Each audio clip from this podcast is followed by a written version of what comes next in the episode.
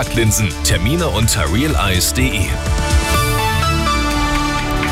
Guten Abend, es ist 18 Uhr, die Nachrichten mit Sebastian Uhl. Zuerst das Wichtigste aus München und der Region. Unsere Stadt darf sich über ein Rekordtourismusjahr freuen. Über 18,5 Millionen Übernachtungen waren es im vergangenen Jahr in München. Wirtschaftsreferent Clemens Baumgärtner freut sich über große Einnahmen, auch für die Gastronomie und den Einzelhandel vieles vom Münchner Einzelhandel würde nicht mehr existieren, wenn wir diese Touristen nicht hätten. Und deswegen glaube ich, dass man vor allem den Münchnerinnen und Münchnern, die manchmal vielleicht auch ein bisschen genervt sind von so vielen Touristen, sagen muss, lasst einmal alle fünf Grad sein. Die helfen auch dazu, dass die Innenstadt so ausschaut, wie sie ausschaut, nämlich eine diverse, lebenswerte, mit vielen Angeboten bestückte Innenstadt. Für heuer schaut die Tourismusprognose sogar noch besser aus, dank zahlreicher Großevents wie Konzerte und die Heim-EM.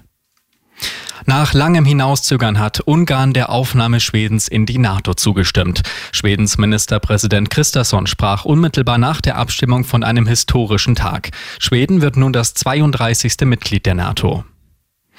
Bayern soll für Kiffer kein gutes Pflaster werden. Nachdem der Bundestag der Teillegalisierung von Cannabis vergangene Woche zugestimmt hat, will die CSU sämtliche Mittel prüfen, die das Gesetz außer Kraft setzen oder zumindest verzögern, sagt Ministerpräsident Söder.